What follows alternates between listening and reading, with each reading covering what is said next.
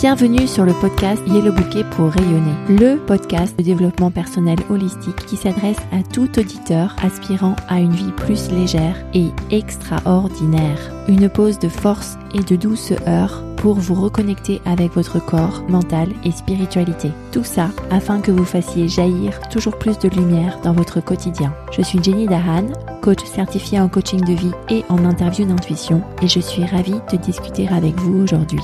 Partager cet épisode et donner un avis positif, c'est la meilleure manière de soutenir ce travail. Je vous indique comment laisser un avis positif sur yellowbouquet.com slash avis. Bienvenue dans l'épisode 87 du podcast Yellowbouquet pour rayonner que j'ai intitulé Super organisé.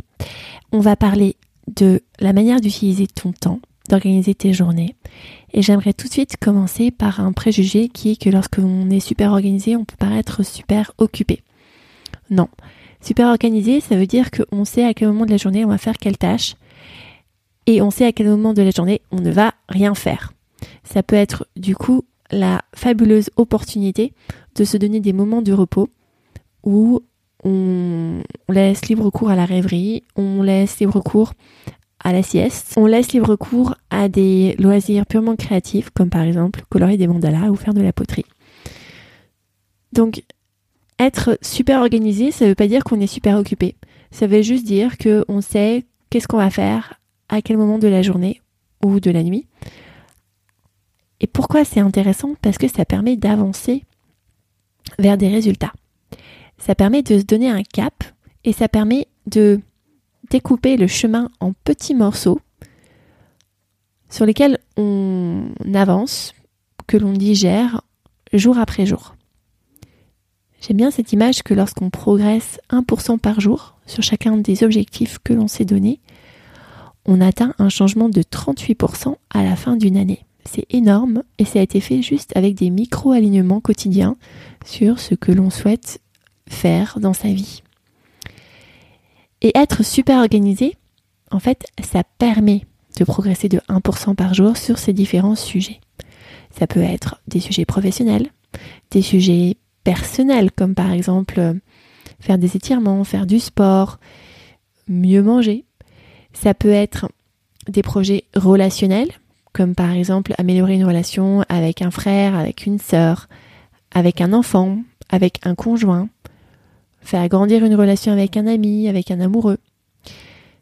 Et ça peut être des projets aussi logistiques, comme par exemple faire tourner les machines dans sa maison, préparer les repas, être sûr qu'il y ait de quoi cuisiner avec un frigo et des armoires remplies du nécessaire. Regardez l'organisation de votre journée comme la manière de progresser de 1% dans les choses qui vous tiennent vraiment à cœur. Permet surtout aussi de prendre du temps pour soi et du temps de repos. Alors, on est dans une société qui est en train de mûrir sur le sujet en indiquant que finalement c'est bien de pouvoir prendre des moments de repos où on ne fait rien dans la journée. On a des personnages comme Jeff Bezos qui euh, publie des rubriques dans les journaux en disant que effectivement il prend chaque jour le matin le moment de ne rien faire et ça lui permet d'accéder à des idées qui sont assez révolutionnaires. Donc on commence à avoir dans la mouvance de la conscience collective une plus grande acceptation de l'idée de ne rien faire.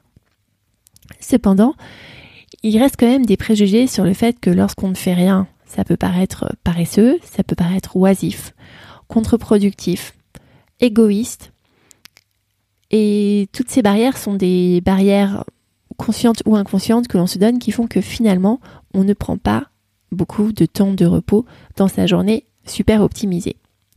C'est bien mieux de paraître occupé que super organisé avec des moments de repos inclus dans son emploi du temps.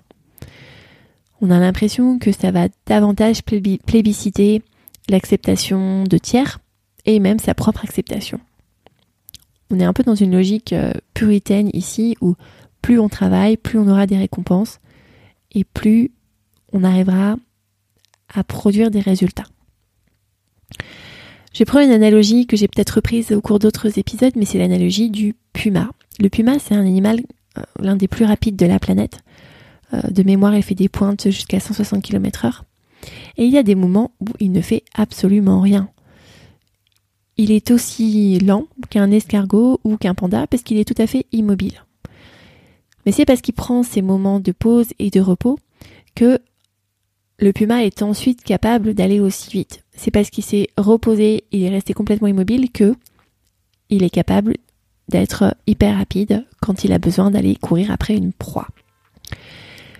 Donc le repos fait partie du cycle intégral de la vie et si on se repose pas, eh ben on peut pas être super actif. En tout cas, pas très longtemps.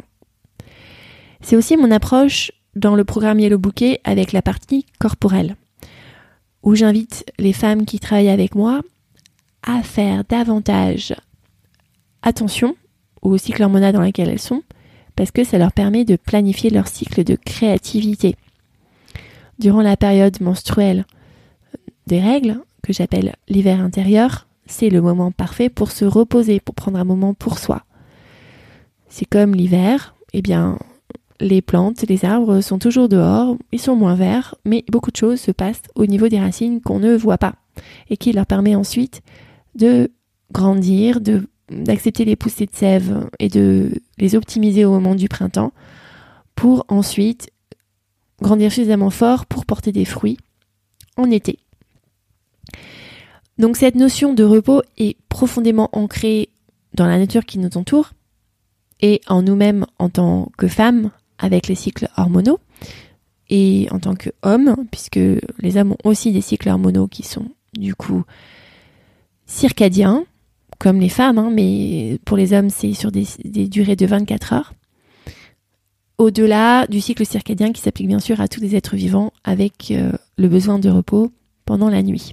Être super organisé, ça consiste donc à planifier des résultats importants que l'on souhaite dans des projets de vie tout au long de la journée pour avancer dessus et aussi planifier des moments où on va complètement se reposer pour justement délivrer les résultats qu'on s'est donnés dans les plages de temps où on doit donner ces résultats.